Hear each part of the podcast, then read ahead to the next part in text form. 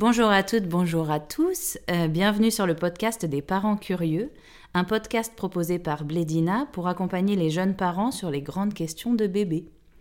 Aujourd'hui, nous allons parler sophrologie. La sophrologie et son utilité à l'accompagnement de la maternité et du postpartum. Alors, je reçois pour nous parler de sophrologie Nadia Carmel, naturopathe et sophrologue certifiée, qui est spécialiste de la femme, de la femme enceinte et de l'enfant. Bonjour Nadia. Bonjour. Je suis très heureuse de vous avoir avec nous aujourd'hui. Merci d'être là. J'ai lu que la sophrologie, c'était une science, un art et même une philosophie. Est-ce que vous pouvez m'expliquer un petit peu? Oui, c'est une science de la conscience, un art qui recherche l'harmonie entre le corps et l'esprit, et enfin une philosophie car elle s'intègre dans un mode de vie contemporain. Et la finalité de la sophrologie, finalement, c'est d'essayer de prendre conscience du sens de son existence et d'améliorer justement sa qualité de vie. Alors, améliorer sa qualité de vie, ça se traduit comment concrètement? Ça va être finalement préparer euh, son mental à mieux à accueillir en fait les événements de la vie pour mieux les gérer et être moins sujet au stress et à l'anxiété au quotidien. Comment on peut, on peut gérer vraiment tout ça avec euh, la sophrologie? La sophrologie s'applique dans trois domaines principaux. Elle permet d'accompagner, de modifier son mode de vie et de le préparer. Trois domaines d'application. Alors, est-ce que vous pouvez les détailler pour nous? Alors, il y a tout d'abord le domaine clinique qui va vraiment accompagner les maladies liées au stress, à l'anxiété. Et là, on va parler finalement par rapport à la maternité, à tout ce qui est appréhension justement de l'accouchement, par exemple.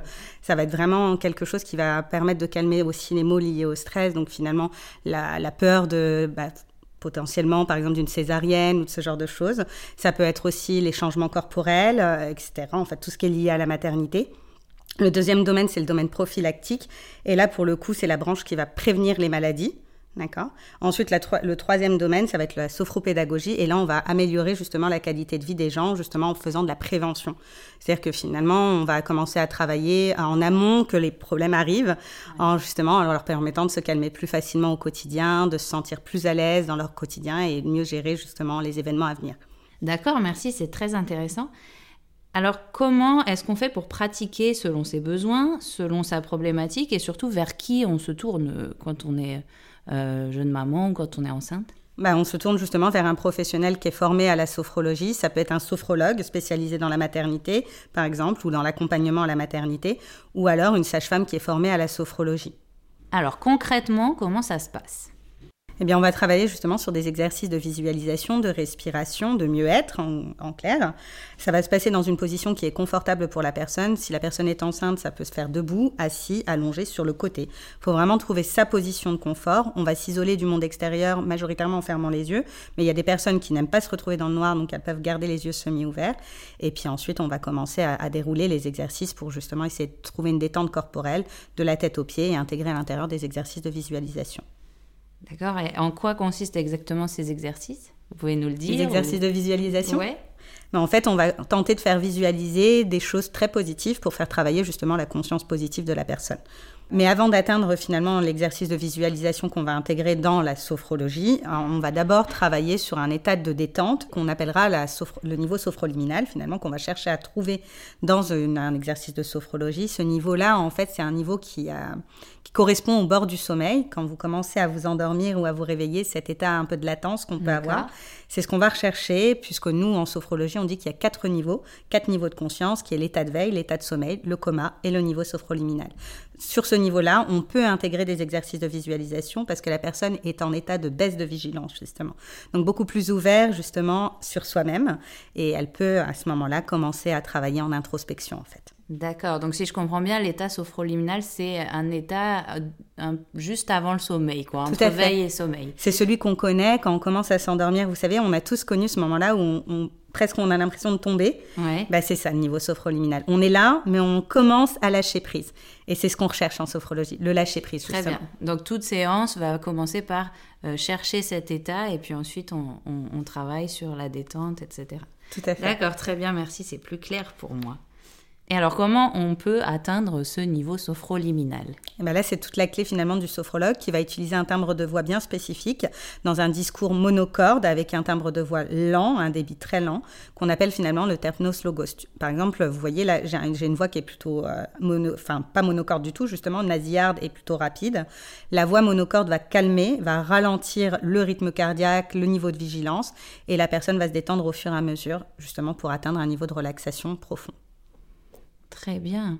Est-ce qu'on peut rapprocher un peu ça de l'hypnose ou pas du tout? Non, justement. En fait, là, on est sur un niveau de vigilance euh, quand même de conscience. C'est-à-dire que la personne est là, on pourrait avoir un discours ensemble, alors que dans l'hypnose, pour le coup, la personne est presque complètement endormie, presque absente.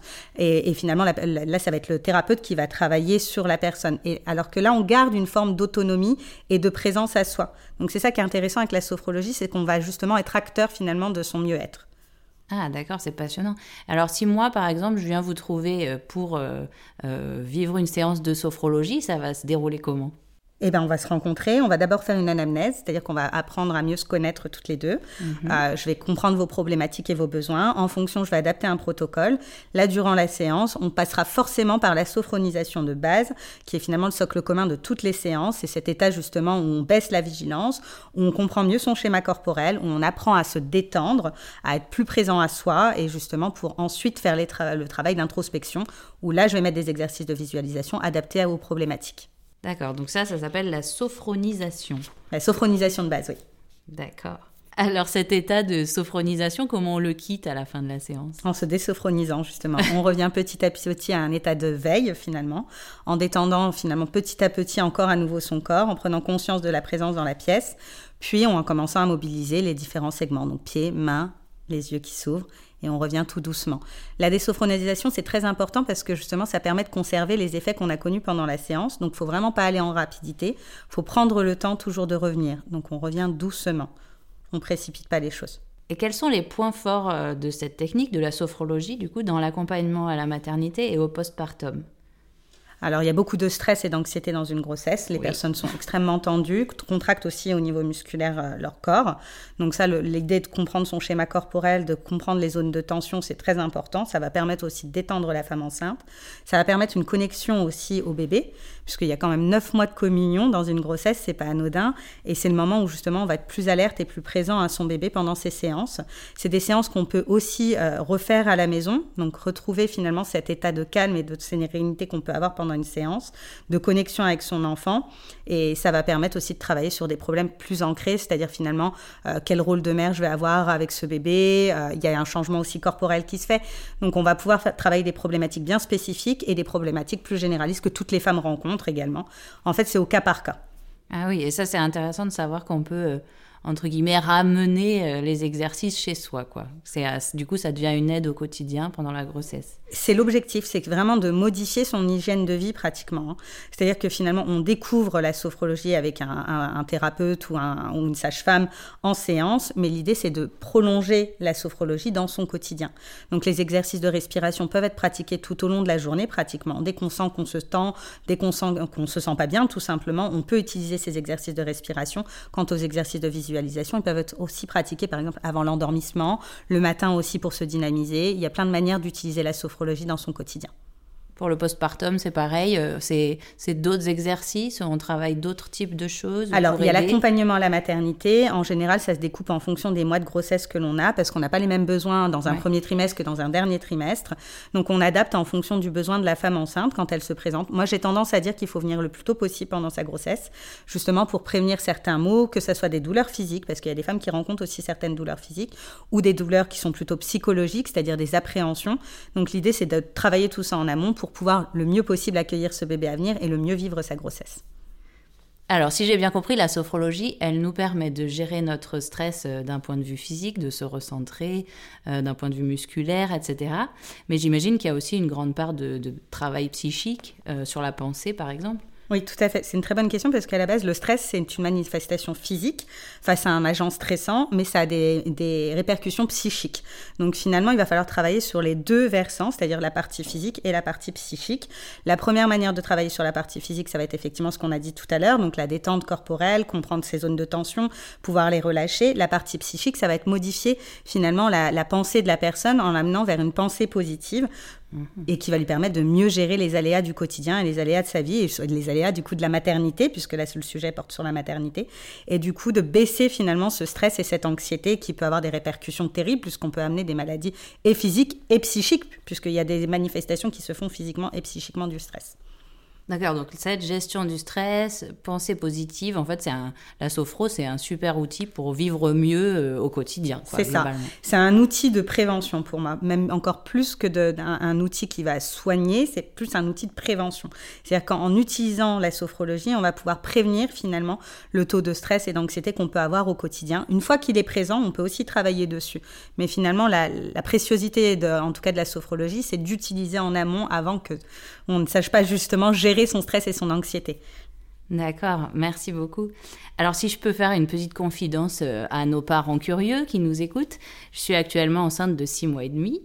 Et du coup, je voulais vous demander, est-ce que ce serait possible de, là, tout de suite, en direct sur notre plateau, de vivre un exercice de sophrologie pour se rendre compte un petit peu euh, de ce que c'est? Et est-ce que c'est pas trop tard aussi? Parce que je suis à six mois et demi, j'ai encore jamais pratiqué. Oui, bien sûr. En plus, c'est une belle façon d'harmoniser la fin de ce podcast, puisque moi-même, je suis enceinte de 7 mois, donc on va pouvoir vivre voilà, ensemble. Voilà, vous savez tout.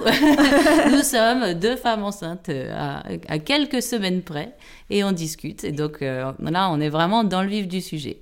Et en plus, l'avantage, c'est que vraiment, c'est un exercice qu'on peut pratiquer assez tôt dans la grossesse pour pouvoir entrer justement en, communion et en interaction avec son bébé. Puisque le lien avec son bébé se crée dès le moment de la présence justement de cette vie à l'intérieur de nous. Donc, on va vivre ensemble un exercice de sophrologie qui va nous permettre de créer du lien avec ah, notre bébé. Génial. Alors, je me prépare. Alors, actuellement, je suis assise sur une chaise. Est-ce que c'est une posture qui va bien ou ce qui est important, c'est que ce soit une position qui vous est confortable. D'accord. Après, assise, allongée, le, peu importe. L'idée, c'est par contre de s'isoler donc euh, des bruits extérieurs. Donc plus facilement, vous le ferez dans une pièce qui est calme et propice à la détente. Mais maintenant, ça pourrait très bien se faire aussi sur votre lieu de travail sans aucun problème. À vous aussi, justement, de rester bien concentré et d'être présente à vous-même. D'accord? Très bien. L'intérêt là, c'est qu'on va pouvoir vraiment créer du lien. Donc pour créer du lien au début, comme c'est pas facile, c'est une première séance pour vous. Il faudra garder les yeux fermés si vous le pouvez ou ouverts. D'accord? D'accord, très bien. Vous poserez simplement vos mains au niveau de votre bas-ventre pour mieux vous centrer. Et puis on va pouvoir commencer. Installez confortablement dans votre position de détente. Vous pouvez fermer les yeux pour vous isoler du monde extérieur. Prenez à présent conscience de vos différents points d'appui. Tête, nuque, épaules, bras, dos, bas-ventre et jambes. Relâchez. Puis, expirez doucement. Laissez-vous aller, relâchez votre corps entièrement. Concentrez-vous sur votre front. Inspirez doucement par le nez. Gonflez votre ventre, vos poumons, vos épaules. Gardez l'air un instant à l'intérieur de vous. Vous êtes en rétention d'air. Expirez doucement par la bouche. Relâchez épaules, poumons, abdomen qui se rentre légèrement. Une deuxième fois, inspirez à nouveau encore plus lentement. Rendez l'inspiration lente et profonde. Gardez l'air. Expirez, relâchez les tensions accumulées. Prenez le temps de percevoir les différents étages respiratoires, épaules, poumons, abdomen.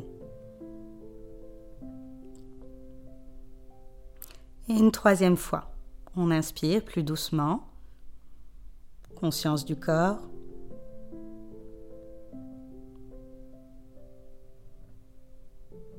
Expiration lente et profonde.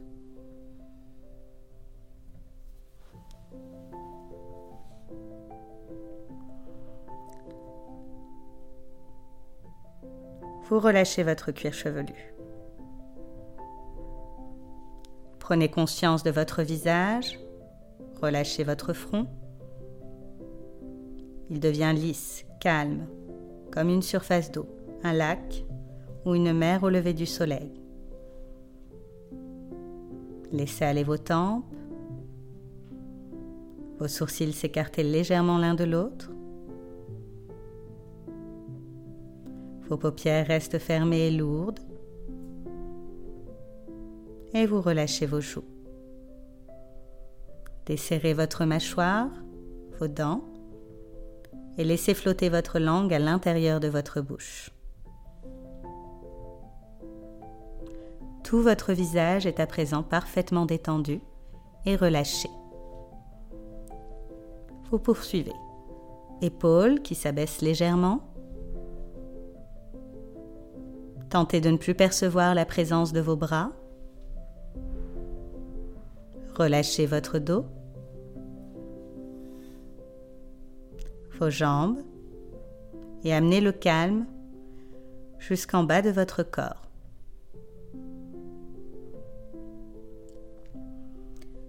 Tout votre corps est à présent détendu, parfaitement calme et sans tension. Toujours isolé du monde extérieur, des bruits extérieurs, vous vous centrez sur vous-même. Votre respiration est devenue abdominale, plus calme, et vous suivez son rythme paisible, tranquille. Laissez venir en vous chaleur et énergie. Gardez vos mains sur votre ventre enveloppez la vie en vous. Cette vie que vous avez en vous, vivez la présence de votre bébé à l'intérieur. Ressentez les mouvements, les pressions, les étirements, les frémissements. Pensez simplement très fort à lui. Il est à l'intérieur, bien au chaud, protégé par vous comme dans un nid. À chaque respiration, vous vous rapprochez de lui. Vous pouvez au cours de cet échange enveloppant décider de lui envoyer un message, le message de votre choix. Cela peut être un message de reconnaissance, de présence manifeste, de tendresse, de confiance ou d'amour.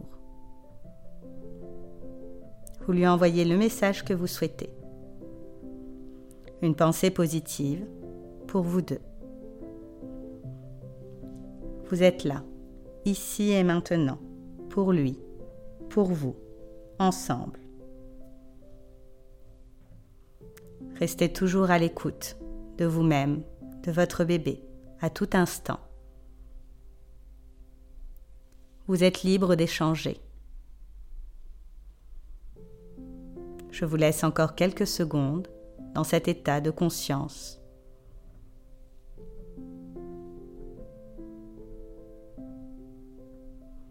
Accueillez chaque ressenti, chaque perception.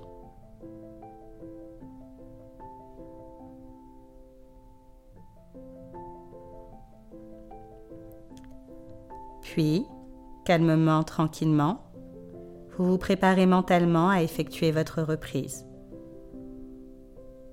Vous revenez doucement à la présence de la pièce, aux dimensions. Vous expirez profondément et vous commencez à mobiliser légèrement vos pieds, vos mains. Et quand vous vous sentirez prête, doucement, vous ouvrirez vos yeux à la vie, calmement et tranquillement, à votre rythme.